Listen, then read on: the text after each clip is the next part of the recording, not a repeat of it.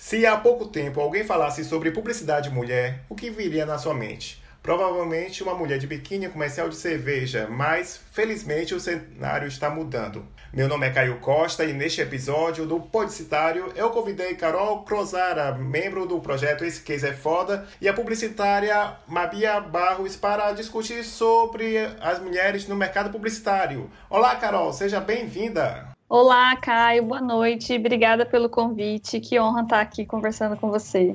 A honra também é minha. E, Babia, seja bem-vinda também, querida. Obrigado pelo convite. Vai ser uma conversa muito legal, tenho certeza. Então, fique com a gente até o final, que neste episódio teremos ótimas questões que começarão depois da vinheta.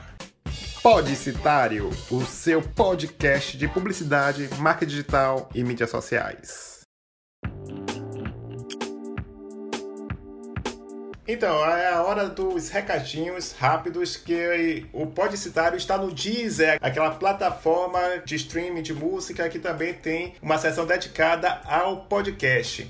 Então, se você quiser ouvir por lá, se for a sua preferência, clique aí no link que está na descrição do seu aplicativo ou no link do post. Também estamos na playlist do Spotify, ou seja, eu criei uma playlist é, chamada Música para Criar, onde você também pode eh, colocar sua contribuição, pode colocar rock, pagode, axé, qualquer música que você acha que será interessante para publicitários designers criarem. E para estimular essa contribuição, eu vou perguntar às minhas convidadas. Carol, indica aí tuas músicas que seriam interessantes para as pessoas que querem fazer criações. Quais são as duas músicas que devem conter na playlist? Ultimamente eu tenho trabalhado ouvindo muito Um Sonho de Nação Zumbi, é uma música que eu tô ouvindo bastante, então eu recomendo essa pra galera, porque tem participado muito do meu processo criativo. E Hold On do Alabama Shakes que é uma banda que eu gosto muito e eu acho que é muito uma música muito legal para concentrar, então são minhas dicas. Maravilha. E você, Mabia? Eu confesso que eu, assim, eu prefiro escutar músicas que eu não vá cantar junto. Então, em geral, eu escuto heavy metal em geral, né? Então, assim, minhas indicações estão no álbum sinfônico do Metallica, Enter Sandman e Nothing Else Matters. São duas versões muito boas e é legal, assim, ajuda as sinapses. Ah, maravilha, eu, concordo. Eu gosto também da, dessas duas bandas. Eu acho bem interessante, gostei dessas dicas. Então, você que está nos ouvindo também pode contribuir e também, mais uma vez, clicar no link aí na descrição do, do podcast, do aplicativo ou no post. E lembrando que você também pode dar sua avaliação e, cinco estrelas no iTunes. Então, se você já é fã do Podcitário, está ouvindo os, os episódios, dá essa força, faça com que ele seja mais visto visto por outras pessoas eh, no iTunes, clicando também aí no link que está no seu aplicativo. É rápido e fácil. E se você quiser comentar algo desse episódio e dos outros, basta mandar para podcast@blogcitario.blog.br ou mandar um reply para mim no arroba blogcitário no Twitter ou comentar no post, tanto faz. O que importa é você mandar mensagem para mim e as redes sociais das convidadas estarão na descrição. Então vamos agora para o papo.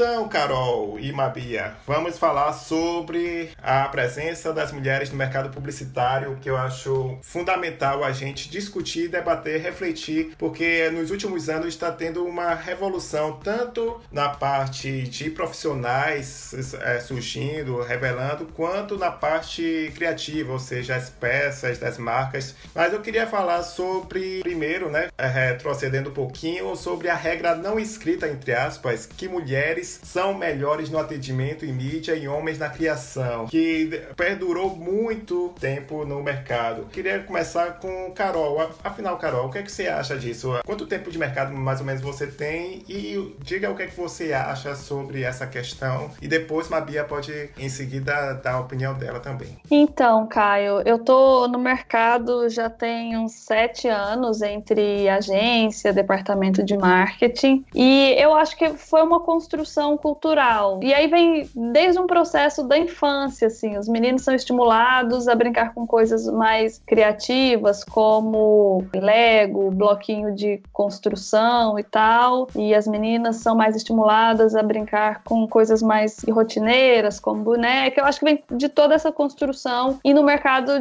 de trabalho das agências veio com essa coisa de os homens são mais criativos, então eles vão para a criação e as mulheres, inclusive bonitas, que é uma exigência comum, apesar de ser péssima, vão para o atendimento. E tem toda uma escola da publicidade de que quem não era bom em criação ia para o atendimento e aí a criação via o atendimento como pessoas menos capacitadas. Enfim, eu acho que tem muita coisa para discutir quanto a isso, principalmente quando a gente fala de um histórico da publicidade, que a criação sempre foi vista como o grande ponto, o departamento principal ali, e hoje isso tudo é muito desconstruído, porque inclusive a criatividade agora só está sendo efetiva se ela realmente for direcionada para resultado, então se ela vier embasada em dados e tal. Então acho que toda essa construção que vivemos e estamos acostumados a viver nos últimos anos, a gente tem visto um balanço disso e um questionamento sobre isso e que eu acho muito positivo. Pois é, eu também estou no mercado há sete anos, mas como eu comecei com rede social, e era uma coisa que era vista como menor dentro da criação, é um lugar em que é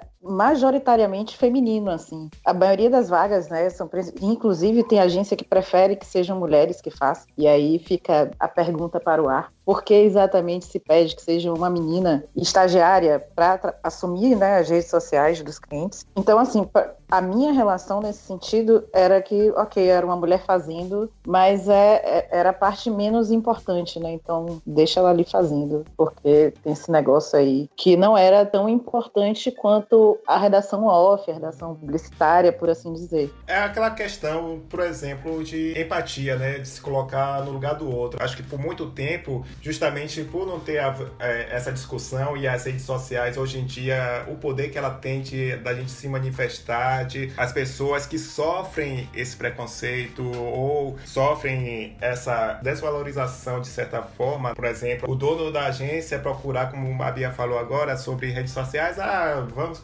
procurar uma mulher porque é a parte menor da criação e tudo mais. Uma questão para você ver como é que tá forte em pleno 2018, eu peguei um depoimento de um, de um amigo que também atua no mercado de São Paulo, que ele colocou há alguns dias no Facebook, é o seguinte depoimento no Facebook Facebook. A diferença entre discurso e prática na publicidade brasileira quando o assunto é diversidade. Estou na hackathon do Instagram e aqui são nove equipes, mais a do, da pessoa que está falando, formados por criativos de grandes agências. Cada equipe tem seis pessoas com exceção da agência da pessoa que está é, autora do post e de uma equipe que tem uma mulher, todas as outras são formadas por homens brancos. Parabéns, galera. Claro que esse parabéns é irônico, né? E a questão interessante que Mabia traz sobre a presença feminina nas redes sociais ser colocada dessa forma se evidencia nessa questão, né? Quando é um evento importante, um hackathon do Instagram, né? Um evento que é a, pra, para a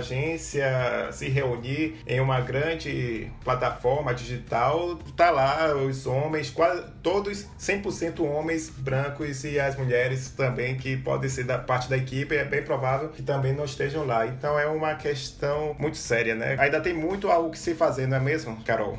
Quando essa fala que você comentou aí, quando a gente vê esse tipo de coisa, a gente para para refletir nisso, fica muito claro porque que a publicidade sempre retratou a mulher do jeito que retratou, né? É, sempre foi construída por homens brancos, né? Então não tem a questão da representatividade, porque culturalmente o homem realmente viu a mulher como, como objeto por muito tempo, né? Então é natural que essa representação da mulher venha disso. E isso ainda acontece muito nos departamentos de criação. Então, há pouquíssimo tempo atrás, se não me engano, dois anos, festas de cunho machista foram premiadas em Cannes, aí depois o festival até se retratou. Então, isso ainda é muito recente, a discussão é muito recente. Você falou de como as redes sociais ajudam nesse processo de dar voz às pessoas e tal. E tem uma coisa além disso que é acesso à informação, né? Hoje a gente tem mais acesso à informação, então a gente consegue encontrar essas pessoas que têm que compartilham de, um, de uma mesma ideia, de um mesmo valor, e aí faz com que as discussões em cima do que foi visto normatizado até então, a gente comece a questionar. E isso é muito importante a publicidade fazer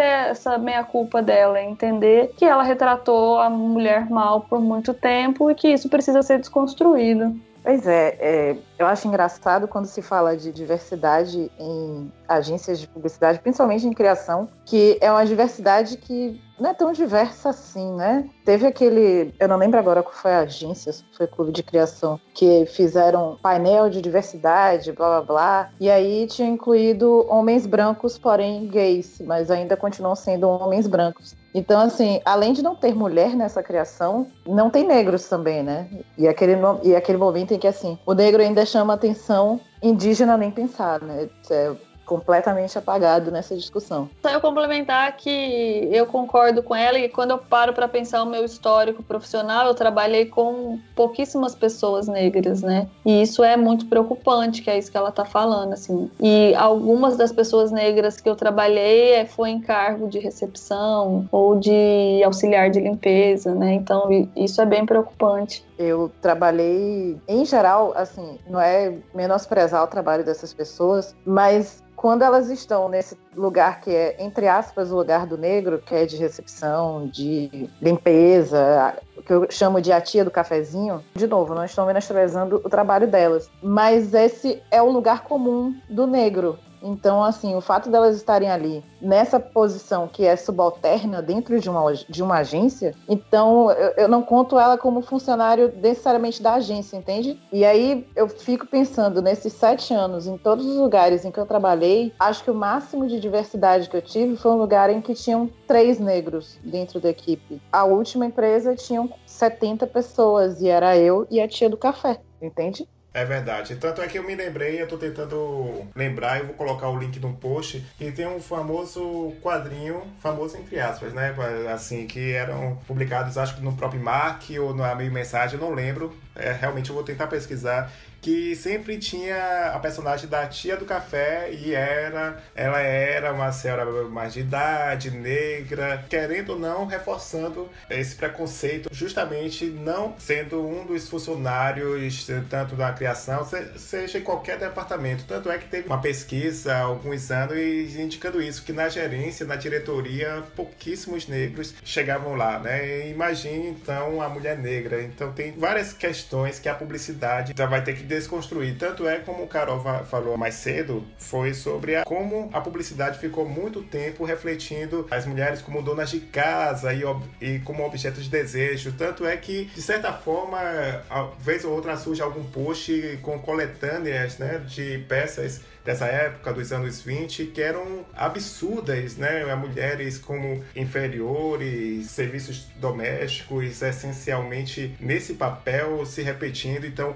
o clássico, entre aspas, comercial de, de margarina, a mesma coisa, é tenso e ainda bem que em 2018, querendo ou não, estamos mudando um pouquinho esse panorama, não é mesmo? É, pelo menos a gente está discutindo sobre isso, né? E aí o, o primeiro passo da mudança é a discussão, realmente. Eu acho que isso é importante e aí fico feliz de iniciativas como essa que traz o tema para discussão, porque por muito tempo também o tema ficou ali embaixo do tapete. Sim, e, e, eu penso que, apesar de, ok, as campanhas né, do tempo de John Draper eram mais machistas do que as que tivemos agora, mas tem muita coisa que passou tão naturalizado que não se percebe. Eu lembro na faculdade de ter feito uma pesquisa sobre o Axe, o, o desodorante, e eu não consigo pensar em peças mais machistas do que aquelas, em que elas praticamente dizem pro cara que vai comprar o desodorante que você aí use o meu desodorante, que agora, entendeu? Você está usando o meu produto, se você vai coletar as mulheres a que você tem direito. Porque era essa imagem do homem de Axe táxi era o que tinha direito de pegar a mulher que ele quisesse. Ele estava ali apenas reivindicando um direito dele, de macho. E isso é coisa de menos de 10 anos. Verdade. E é mais ou menos o conceito também mais antigo, se a gente for relembrar do avanço, né? Desodorantes do avanço, né? Até mesmo o slogan, acho que, não sei se também é do mesmo nível, não, mas era com o avanço, elas avançam, né? Uma coisa assim, né? Era exatamente esse. Avança, mulheres avançam. E uma coisa que você falou muito bem, Mabia, que eu me lembrei aqui, que eu coloquei na pauta e que realmente bate sobre isso, como os homens naturalizam ah, essa questão da mulher como objeto. Eu confesso, lógico, que eu também caí nessa. É interessante como o debate, você conversar com as pessoas, vai abrindo os seus olhos ou a, ou a mente. E há cerca de dois anos eu fui para uma palestra de um grande diretor de criação, né, o famoso porque ele estava trabalhando em uma grande agência. Eu ficava assim, besta como ele, durante a palestra, mostrava o portfólio dele com maior orgulho, com cheio de peças machistas. Eu digo, não acredito. Tanto é que uma menina que estava ao meu lado olhou para mim, tipo assim, é isso mesmo que tá acontecendo, cara. O cara tá mostrando com orgulho e falando naturalmente, como se fosse algo sensacional, criativo, e que você via essa, essas peças é, reproduzindo é, esses, esses conceitos e é aquela coisa. Acho que a maior parte da plateia, infelizmente, não percebeu isso justamente ou por falta de empatia, ou por falta de diálogo, ou convivência, né? Falta de convivência entre essas pessoas. O resultado de homens estarem na área de criação, né? Predominantemente na área de criação, depois de, dessas décadas, teve uma reviravolta que em 2015 as Skoll é, quis brincar, entre aspas, né? Achar sensacional a ideia de colocar. É, acho que vocês lembram, meninas. É o Esqueci o Não em Casa da Skoll. Sim, eu lembro. Pronto, é que as meninas vieram e responderam e eu trouxe o Nunca teve essa mudança dos comerciais de cerveja, né, Carol? Eu queria que você falasse sobre um pouquinho a sua percepção nessa, nesse ponto de vista. Eu acho, né? Não, não sei se você lembra de algum outro fato ou não, mas eu acredito que esse fato foi um estopim, né? Um começo para as pessoas começarem a ressignificar uh, as campanhas de cerveja. Com certeza, essa, essa campanha e o que aconteceu esse ano foi muito significativo para a escola, pelo menos, mudar o posicionamento dela quando quanto isso, né? Então, teve lá o, o material com o Deixei Não em Casa e as meninas responderam aquilo, aquilo viralizou de uma forma muito grande. No mesmo carnaval, a escola trocou o material dela de divulgação, mudando as frases, colocando frases mais, mais empoderadas e tal. E no carnaval seguinte já foi um posicionamento 100% diferente da escola, né? Então, nesse ano aí, de um carnaval para o outro, ela veio passando por essa transição e aí no carnaval seguinte, ela já distribuiu apitos para que as mulheres sinalizassem se uma outra mulher estivesse sendo assediada, colocou ônibus em algumas cidades para que as mulheres tivessem mais segurança para voltar para casa e tal. Então, foi muito significativo nessa mudança de posicionamento dela. E aí eu acho que tem uma discussão grande na publicidade. Primeiro, a estrutura da criação vem do homem, e aí o homem branco é aquilo que a gente está falando, né? Então, os diretores de criação comumente são homens brancos e as pessoas do departamento comumente também. Mas às vezes, mesmo quando vocês têm mulheres na equipe, e aí, claro, que a gente vai ter mulher que não, não tem essa visão, né? Não, não consegue ter essa percepção, isso é natural, de que, de que ela está tão envolvida na sociedade machista que ela acaba não percebendo isso. Mas muitas vezes ela percebe e ela não se vê com voz quanto a isso, né? Porque o determinante ali é o diretor de criação, por exemplo, enfim, isso acontece. E aí foi um, uma posição da escola de, olha, não, realmente, a gente já, já pisou muito na bola e e teve essa ressignificância aí da comunicação deles, do posicionamento. Eu acho que tem diversos questionamentos quanto a isso, até quanto foi a iniciativa da marca frente ao novo momento, até quanto foi uma oportunidade que ela viu, até quanto foi uma pressão popular, enfim. Eu acho que tem muitos fatores que influenciam aí nessa mudança de posicionamento, mas o ponto é que mudou o posicionamento, né? E vem construindo isso. Então eu acho que é que é um ponto interessante dessa discussão aí, essa nova roupagem que as marcas estão vendo e, e se estimulando para desenvolver. Eu, eu acho realmente que assim, a gente está num momento muito positivo, principalmente assim, que essas campanhas de cerveja, né, que são maiores, assim, elas costumam ajudar a ditar o que vai ser falado em campanhas menores, né, de, de marcas menores. Então, é muito positivo que a gente tenha esse momento da escola que conseguiu se enxergar menos machista mas ao mesmo tempo a gente tem o lançamento de Proibida para Mulheres, entendeu? Aquela cerveja de rótulo rosinha, que era mais leve, porque é para o público feminino. Então, assim, a gente está dando passos, mas ainda tem uma, um, uma onda reaça né, de tentar voltar e, e de se manter dentro de, de, um status quo aí de começo do século XX que a gente ainda tem muito que brigar. As redes sociais ajudam, a gente faz barulho, a gente reclama e tem que reclamar mesmo, sempre, muito, bastante, fazer bastante barulho. É, às vezes é, chega a ser até inacreditável você ter um troço como, como aquela cerveja. Para você ver que ainda a gente precisa realmente ter esse diálogo constante. E para ainda continuar na casa, na área das cervejas, tem uma coisa que a Itaipaiva é símbolo sobre isso, é porque sempre que eu vejo uma campanha nova, eu vejo que foi uma virada brutal, justamente por causa, eu acredito, meio que inspirada e seguindo a linha da escola, porque sabia que se continuasse naquela versão altamente machista, é, são peças inacreditáveis que você vê no passado dela e sempre, portanto, é que até hoje, quando eu assisto alguma, algum comercial deles, eu lembro aquele passado nebuloso, sombrio, que era o vai verão e vem verão, que era naturalizado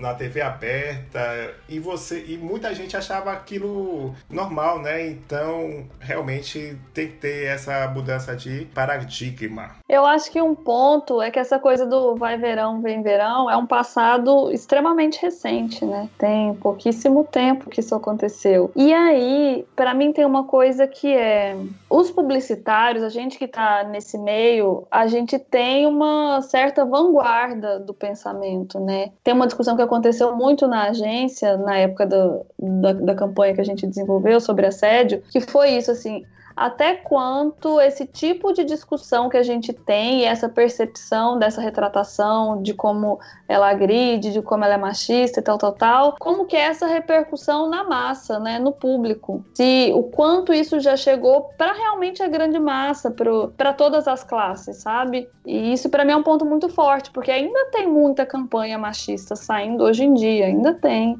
E isso ainda está impactando negativamente um público e talvez ainda impactando positivamente um outro público, né? Então a gente está muito nesse momento aí dos questionamentos, das descobertas e tal, e aí eu acho que a publicidade ainda está aprendendo a viver nesse universo. Pois é. Agora no mestrado a gente tem discutido algumas coisas e, e uma da, da, das frases assim que eu, que eu guardei no meu coraçãozinho é que a gente falando sobre essa onda meio de direita que tem tido no mundo inteiro, não só no Brasil, e o quanto às vezes a gente fica chocado com certas, certos posicionamentos assim homofóbicos, machistas e tal. E o que acontece é que, na verdade, o, o, a sensação que a gente tem é que a gente teve uma onda mais progressista ali em algum momento, só que, em geral, a população ainda é bastante conservadora, né? Então, toda vez que a gente levanta a voz para falar de, de, direito da mulher, né?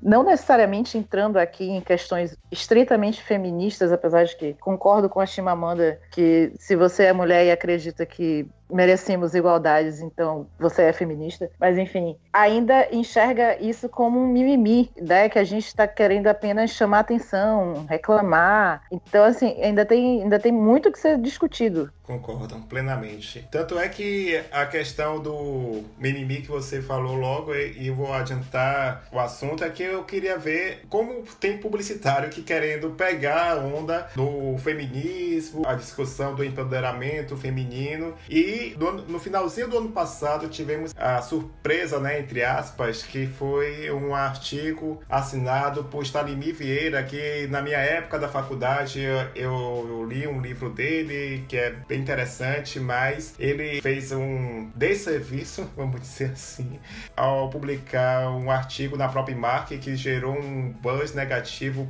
por dias né, na redação, falando sobre assédio, né? Que depois da repercussão ele disse que era um personagem onde ele imaginava a mulher, pensando na mulher, encarando a mulher de uma forma de assédio mesmo, né? Fazendo assédio e depois meio que no discurso dele ele meio que falando, não, é mimimi e tal. Não existe isso de mimimi, gente. Se a, a pessoa tá reclamando, ela deve ter alguma razão, não é mesmo? Então, é exatamente. Quem, quem diz que é assédio ou não, até a última ordem, é quem está sofrendo o assédio. Então, assim, essas obras ficcionais né? Não, imagina, daqui a pouco vai ter alguém que vai dizer, não, não fui eu, foi meu eu lírico, né? Pois é, sabe, assim, foi minha mão, não fui eu não, foi, sei lá. E é ridículo, gente.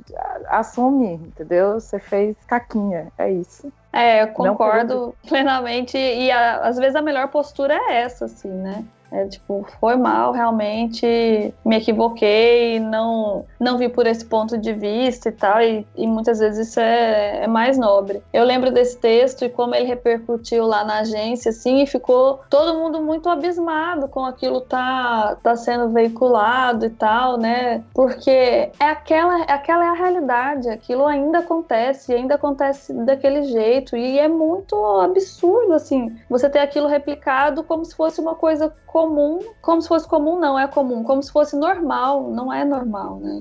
E você não ter, pelo menos, a problematização em cima daquela situação que ainda acontece em muitas agências de publicidade todos os dias. E aí a repercussão foi bem assustadora, assim. Enfim, o veículo não se posicionou, é, ele não se posicionou, né? Tudo teve que ter uma repercussão muito grande para os posicionamentos virem, e aí é bem absurdo. E para mim é esse grande ponto, assim, que a Mabi falou. Você que é mulher, que sabe o que é ser assediada, e você lê um texto daquele, você já viveu aquilo. Você já viu uma amiga sua vivendo aquilo. Então, é, o mimimi tem muito disso, assim, é mimimi, mimimi para quem tá oprimindo, né?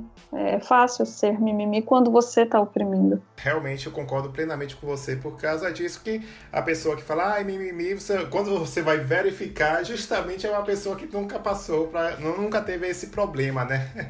eu tô dando risada de nervoso.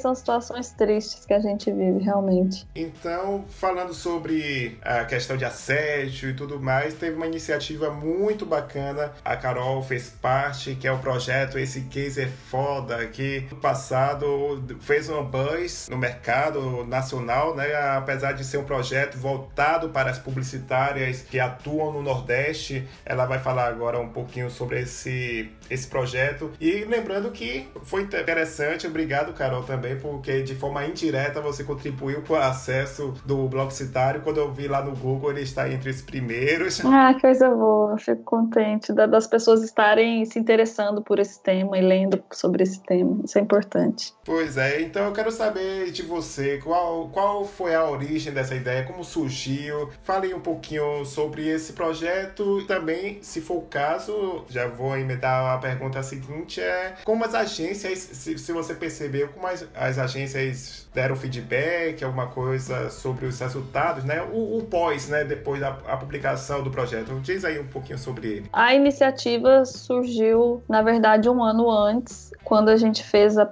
uma pesquisa similar só com publicitárias de João Pessoa. Eu sou mineira, mas eu estou aqui no mercado paraibano já tem três anos. E sempre comum surgir esse assunto, porque todas as meninas já passaram por uma situação de assédio dentro da agência, ou já viram, ou tem uma colega de trabalho mais próxima que já sofreu alguma coisa e tal. Então o assunto sempre surgia e a gente ficou se questionando quanto a isso, assim, é, como é comum a gente viver isso e como muitas vezes a gente tá tão no meio disso que nem é, nós mesmas questionamos como deveria, né? Então surgiu de uma roda de conversa e aí a gente falou, vamos mapear isso, vamos entender melhor como é que é isso. E a gente fez um ano aqui em João Pessoa. Toda a iniciativa aconteceu online, então a gente teve uma preocupação muito grande de ser uma coisa replicada de mulheres para mulheres. Então a gente foi lá desenvolver uma pesquisa no Docs encaminhou para as meninas de agência que a gente conhecia e isso foi crescendo e no primeiro ano a gente teve mais de 70 respostas de meninas aqui de João Pessoa. E aí no segundo ano a gente pensou, a gente precisa fazer mais, vamos entender isso no Nordeste como um todo, né? Para a gente não ter apenas um recorte da, da, da, da nossa cidade aqui, mas para a gente entender no Nordeste. E aí a gente fez a mesma iniciativa da pesquisa online e a nossa preocupação foi conseguir ter resposta de todos os estados do Nordeste. Isso a gente conseguiu. Então a gente queria ter esse, essa visão geral da nossa região e foi bem assustador receber o, resultado, assim, acompanhar a construção desse resultado, mas não surpreendente. Então, muitos relatos de assédio e aí tinha um campo no final para as meninas darem depoimento, era tudo anônimo. E foi triste, assim, é muito triste a gente ver é, o retrato do que nós precisamos submeter para a gente estar tá no mercado, sabe? É bem triste mesmo. Só para lembrar um, um, aspecto do projeto Esse Case é Foda, o nome que eu acho muito bom, porque certamente atrai o interesse da, da classe, né? Porque sabe que é um termo que é usado, esse case é foda, o pessoal já, já fica logo, pelo menos, curioso para abrir e conhecer esse projeto, mas um, um de vários dados que tem lá que, como você disse, foram tristes, é o, o, chamado assédio decotado, que é quando a profissional, quando que a gente disse lá no início, né, que aquele mito, entre aspas, de que a, a mulher é, é ideal para o atendimento, então quando a profissional tem que se vestir para agradar o chefe e funcionário, é, uma, é um dos pontos que foram abordados no projeto que eu acho importante justamente para bater na consciência de quem manda, né, das agências para ver se essa mudança vem de médio a longo prazo. Quem sabe até curto prazo, né, mas eu acredito que de médio a longo prazo. É, esse foi o ponto, assim, o nome, esse case é foda, foi pensando nisso, né? O publicitário acompanha muito o que é feito e tem muita, é muito essa coisa de, nossa, esse case aqui, que coisa incrível e tal.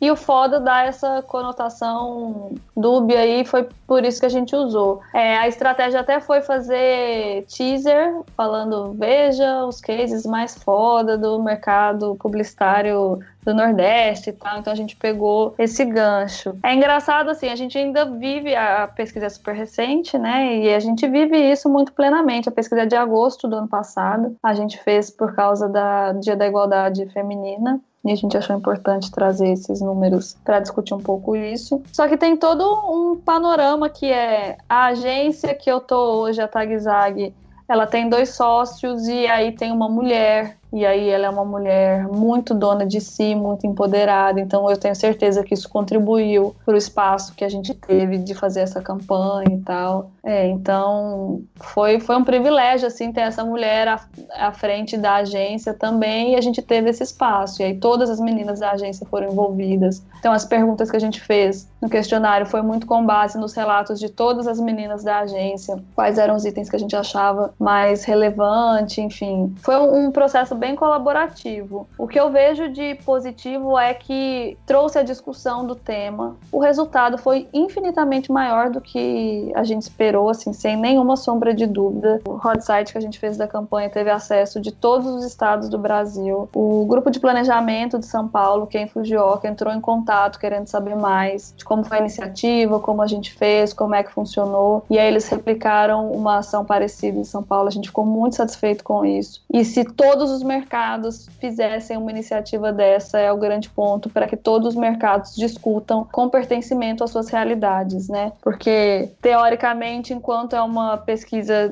no Nordeste, ah, é a realidade do Nordeste, ainda dá para ter essa esquiva. Então, se todas as regiões pudessem fazer esse tipo de pesquisa, seria muito gratificante, porque o objetivo foi trazer a discussão. É o primeiro ponto. Vamos fazer as pessoas olharem para esse problema e falarem sobre isso. E eu tive feedbacks muito legais, principalmente de dos próprios meninos das agências que vieram falar: Nossa, Carol, depois da, da campanha, assim, a gente se policia muito mais, a gente presta muito, muito mais atenção no que a gente está fazendo, enfim. Isso me deixa satisfeita, porque o objetivo da pesquisa é ser transformativa. A gente não quer só trazer a realidade, a gente quer causar uma transformação. Esse tem que ser o objetivo, né? E aí, com passos de formiguinhas e tal, espero que ainda tenha reflexos e outras ações venham a partir da campanha. Massa. Antes de Mabia dar a opinião dela sobre o projeto, é porque eu me lembrei de um caso muito interessante que você falou aí agora do último, da, dos homens é, virem falar com você. E teve um caso que aconteceu comigo, olha só,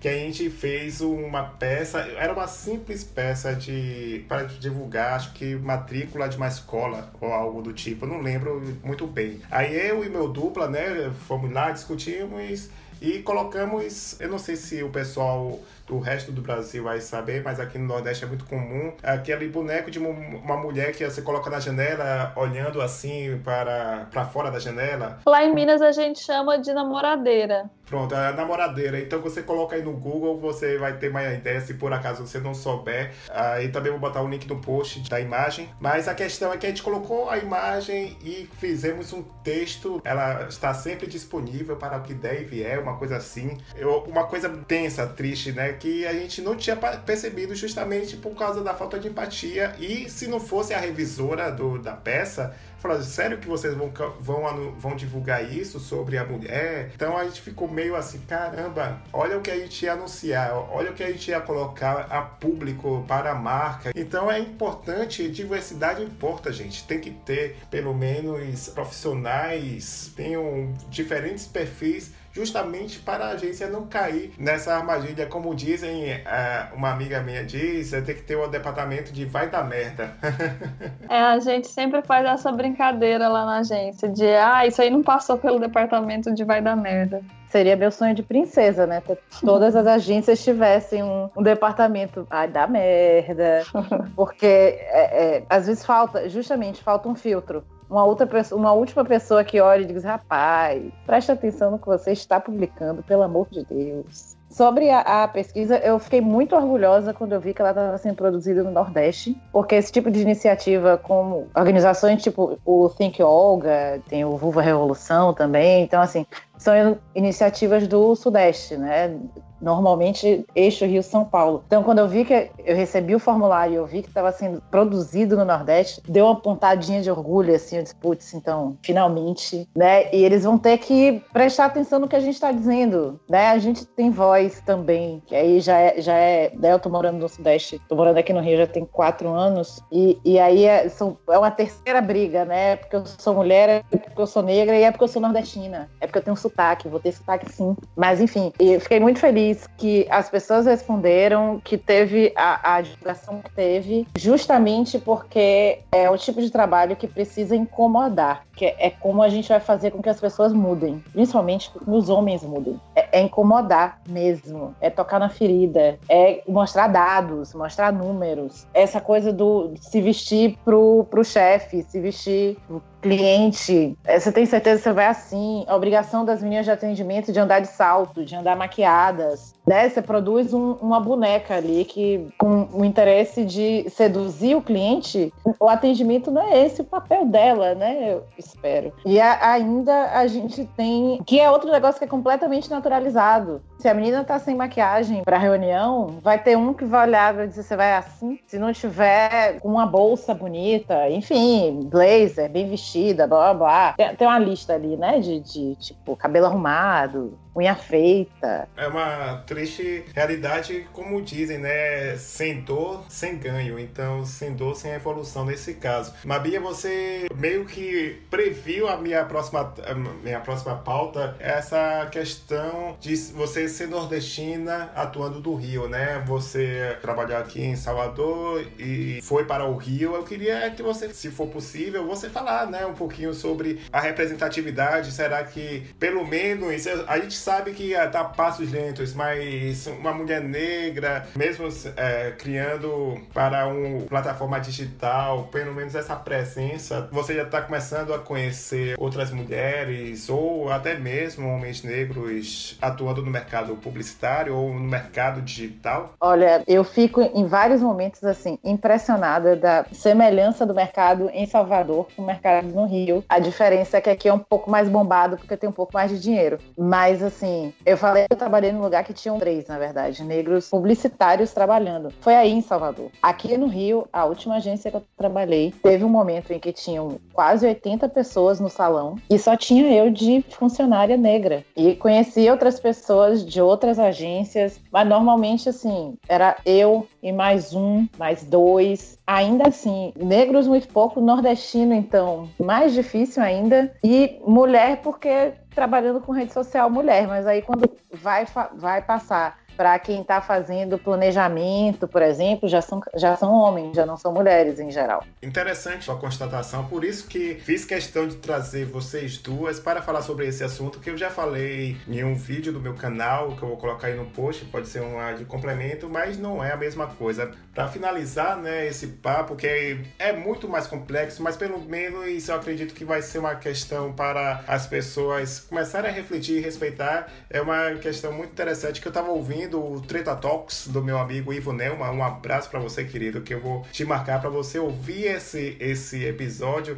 É que ele trouxe duas podcasts para falar sobre o mercado e tudo mais, e ele fez a marcação de, do main interrupting, ou seja, quantas vezes ele interrompeu as suas convidadas e ele chegou no total de 80 vezes e, no intervalo de pouco mais de uma hora e meia. Então, para você ver, eu tive esse todo cuidado, começar a, a refletir esses atos. Eu não sei se eu interrompi vocês ou não, muitas vezes, eu acredito que não. Eu, vim, eu tentei me policiar, mas fica a mensagem para você que está me ouvindo, falar sobre isso, né, Carol e Babia? Já né, meio que aproveitando as considerações finais, se vocês quiserem dar algumas dicas, orientações, aquela que, aquele comportamento sutil que muitas vezes o publicitário, o seu colega, pode fazer de uma forma que ele não esteja raciocinando sobre isso, mas ele acaba praticando. Se vocês quiserem, fique à vontade já para emendar as suas considerações finais. Primeiro, desta vez, eu vou fazer com Mabia e depois Carol. Pois é, é o que mais tem, principalmente assim, é, eu estava num ponto de lidar mais com planejamento, com a distribuição de mídia e tal, do conteúdo, fazer relatórios de monitoramento. E o que mais tinha era alguém que vinha me explicar o que eu estava fazendo, né, que é o mansplaining, o tempo inteiro. E interrompida em reuniões nossa senhora, é o que mais acontece. Então, assim, dica, amiga, deixa a colega falar, só escuta o que, que ela tá dizendo. E presta atenção, não é só escutar, porque também rola muito de você falar uma coisa numa reunião, as pessoas te ignorarem. Dali cinco minutos, um mesmo um cara fala a mesma coisa que você falou, às vezes com as mesmas palavras. E as outras pessoas fazem, é, tem razão. E aí você fica assim, mas eu acabei de falar isso. Porque, porque não estão prestando atenção. Isso acontece muito ainda. Escute o coleguinha está dizendo, por mais que você ache idiota. Escute o que ela está dizendo. É capaz de você salvar alguma coisa do que ela está falando. Concordo concordo completamente. Enfim, acho que, como ela falou, é dica do coração, assim, diquinha de ouro. Realmente guardem isso, porque eu acho que o grande ponto é dar voz para quem tem propriedade para falar sobre aquilo.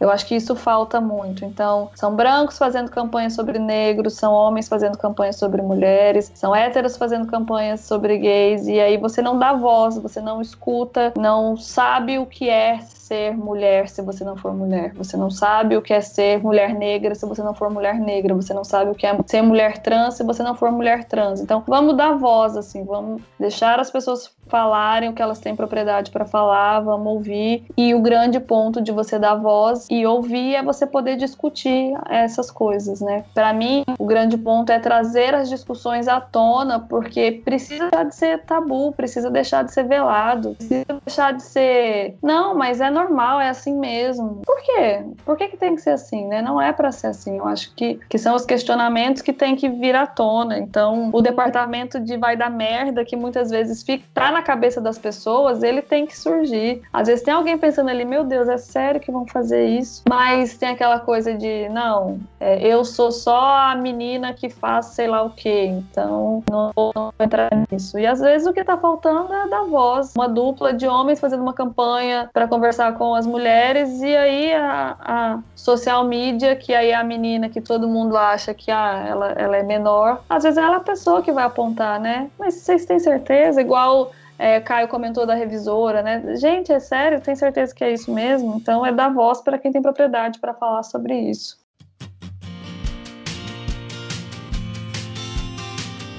Maravilha, rapaz. Não é, não é, porque estamos envolvidos, não, mas eu tô sentindo um pontinho de orgulho para contribuir, de certa forma, trazer, dar espaço para profissionais terem essa experiência, já que são elas que têm essa experiência de sofrer preconceitos, assédio e tudo mais. E espero que você, tanto homens quanto mulheres, e aquela coisa, eu deixo esse alerta para você, é, se por acaso você, mulher, estiver ouvindo, pode pode repassar para todo mundo, para seus colegas de agência, amigos que estejam interessados no assunto. Eu quero agradecer mais uma vez a participação de Caroline e Babia por falar sobre esse assunto tão importante. Vai ficar aqui registrado para você repassar para as pessoas. E se você gostou do papo, reforço mais uma vez, deixe cinco estrelas pelo papo, pela qualidade do conteúdo. Então, Caroline, só para finalizar, aonde a gente te encontra, faz o seu jabá, fale sobre as suas redes sociais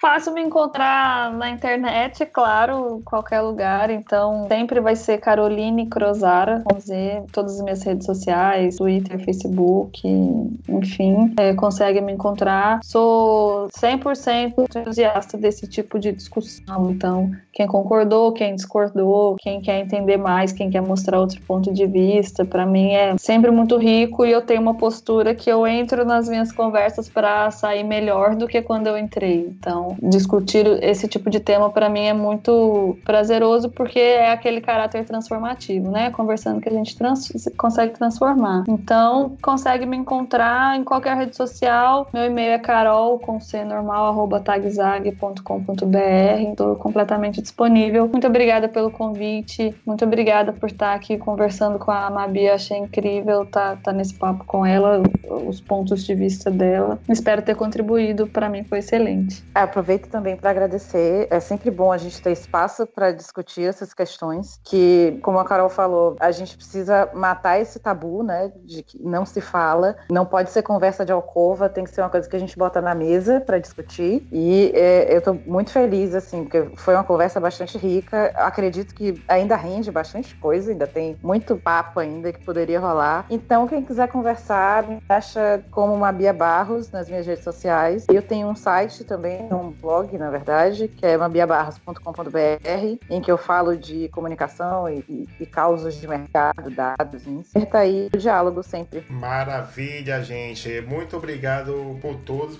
Para você que está nos ouvindo. Até o próximo episódio. Tchau, tchau.